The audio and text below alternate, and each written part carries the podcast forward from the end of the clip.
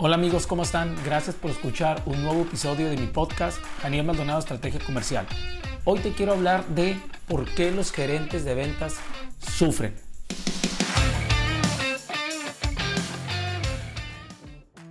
Hay muchas razones por las cuales un gerente de ventas se les, se les complica mucho su puesto.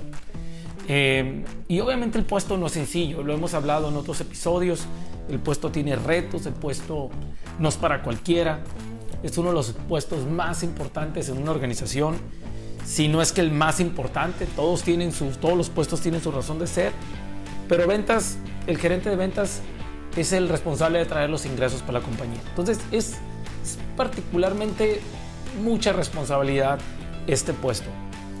Sin embargo, muchos gerentes que veo en el mercado sufren, se quejan, a veces los veo sin energía, a veces los veo confundidos, a veces los veo apáticos, a veces los veo abrumados con temas operacionales.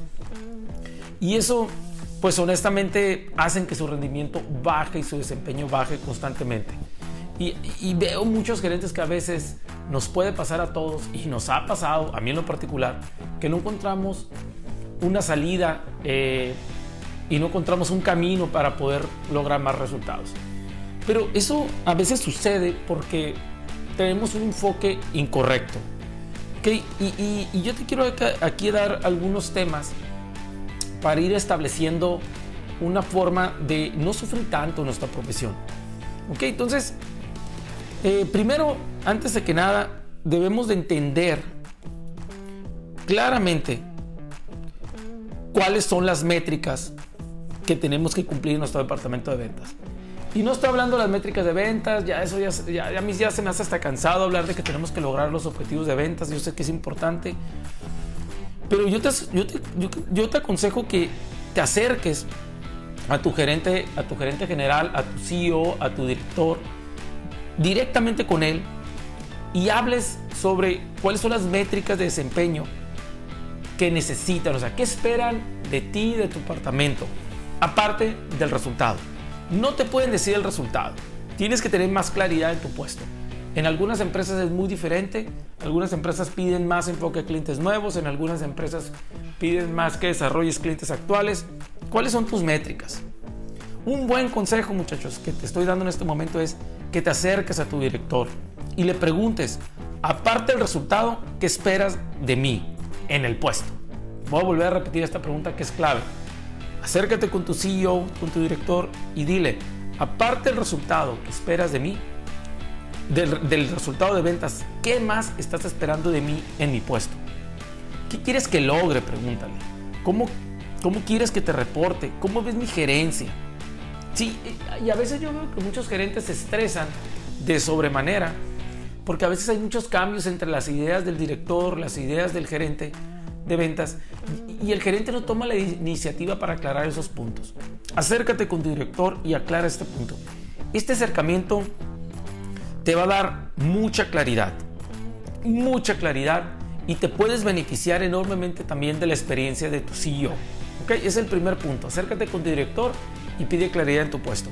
Segundo, eh, Aprende a liderar personas. Conozco muy buenos gerentes de ventas que saben lograr resultados porque ellos se meten mucho en el proceso de ventas, venden, dan seguimiento y supervisan de, alguna manera al vendedor o a los vendedores, pero no aprenden a, a liderar personas. Por eso sufren cuando tienen que convencer a una persona, se desesperan y mejor deciden hacerlo ellos mismos. Entonces, ser operativo y, ser un gerente operativo o administrativo es una cosa y, sin duda te va a traer un nivel de resultados, pero te va a desgastar de sobremanera. ¿Por qué?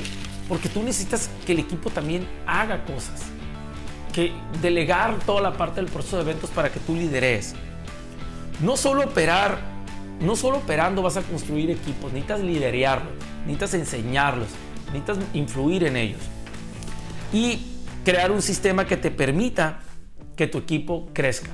Un sistema de capacitación, un proceso de ventas, un CRM, una rutina. Tú como gerente en este punto de liderar personas debes de crear rutinas para ellos. Debes de convencerlos de esas rutinas. Porque tú no puedes hacerlo todo solo, después te vas a abrumar. Yo veo muchos equipos donde veo al gerente eh, saliendo de su trabajo a las 8 de la noche, a las 9 de la noche. Y, y, eso no es saludable. O sea, todos nos hemos quedado a trabajar a las 9, 10 de la noche, pero no todos los días. Eso no es saludable. Necesitamos ese proceso de descansar, ¿no? Y, eso se glorifica, ¿verdad? A veces se glorifica para mal que el gerente entre a las 7 de la mañana y salga a las 9, 10 de la noche. Pero para mí, Janiel Maldonado, este es un indicador de una falta de liderazgo. ¿Por qué? Porque te faltan procesos, muy probablemente te faltan ciertos procesos internos ahí. Entonces, ten claro para liderar tu equipo. Tercer punto, no presiones irracionalmente al equipo de ventas no lo presiones irracionalmente. Eh, presionar irracionalmente a tu equipo de ventas crea un ambiente tóxico, que eso se te va a regresar. Créame muchachos, se te regresa. Que motives a tu equipo, querer, perdón, querer motivar a un equipo abrumado es prácticamente una tarea imposible. Eh, el ser un ambiente tóxico, donde presionas día con día, donde presionas de manera irracional, crea un ambiente tóxico, poco colaborativo, poco colaborativo, perdón, y sobre todo se genera una poca, muy poca confianza entre el vendedor y el gerente. No permitas eso, no promuevas irracionalmente eh, la presión en tu equipo de ventas. Para eso te quiero dar unos consejos, tres consejos para ser claro, que creo que te pueden ayudar a no estar tan abrumado. Que primero, en un formato tuyo, en una hoja eh, digital, en Word o en papel, haz un documento, una cuartilla nada más, clarificando las expectativas de tu puesto. Porque este documento lo que vas a hacer con él es llevarlo con tu director, ¿te acuerdas? Lo que te comenté. Platícalo con tu director y dile, director, esto es lo que yo estoy buscando hacer en mi puesto. Aparte del resultado de venta, esto es lo que busco, esto, así me voy a dirigir, así voy a construir a mi equipo, estas son mis disciplinas. Y platícalo con él, ten una conversación de negocios con él. Recuerda que al director también le interesa que tú tengas éxito. Entonces, al, traer este documento, vas ordenando esa plática. Eh, es el primer consejo. Establece un documento de tus expectativas y rebótala, platícala con tu director y póngase de acuerdo. Segundo, haz una hoja de Excel donde pongas una lista de tus colaboradores. Pon el nombre de tus colaboradores en una hoja de Excel. Una así, hacia abajo, de manera vertical. Pon Pablo, Juan, Ricardo, Manuel, lo que sea. Y a la derecha, investiga, tienes que investigar cuáles son los motivadores de, tu personal. Si tienes siete vendedores, en el lado derecho debes de poner sus motivadores, pero debes de preguntarles. Acércate a un vendedor y pregúntale abiertamente, oye, ¿qué es lo que te mueve a venir a trabajar todos los días? Y yo te quiero encargar aquí una situación. Trata de profundizar más allá a la respuesta tradicional. ¿Cuál es la respuesta tradicional?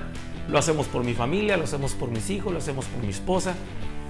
Eh, y, es claro que es un motivador muy importante, pero trata de ir un poquito más allá, porque yo lo que he encontrado cuando hago este ejercicio y profundizamos, me doy cuenta que siempre va a ser el número uno la familia, pero sin embargo el eh, eh, la conversación se alarga y nos dan más información, como querer convertirse en un gerente de ventas en tres años, como querer ganar una cantidad de dinero en un periodo de tres años, como que querer conocer Europa, como querer comprarse una casa.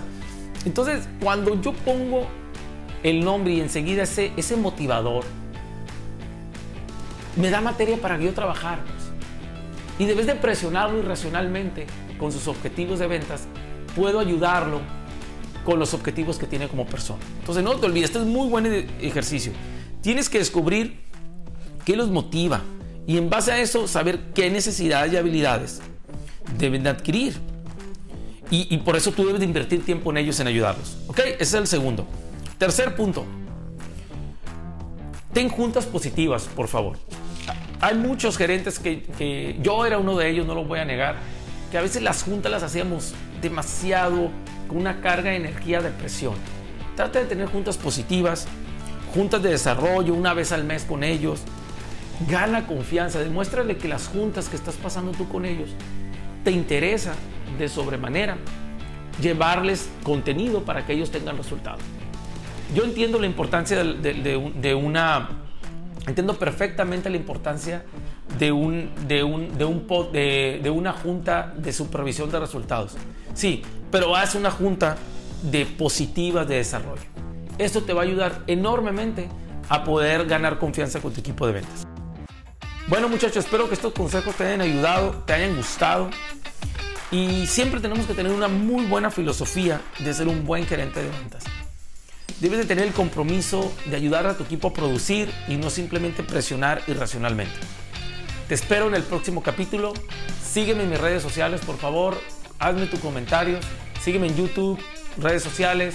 Adquiere mi libro, libro Cambias o te cambian. Estoy seguro que te va a ayudar a reforzar tu puesto de gerente de ventas. Muchas gracias.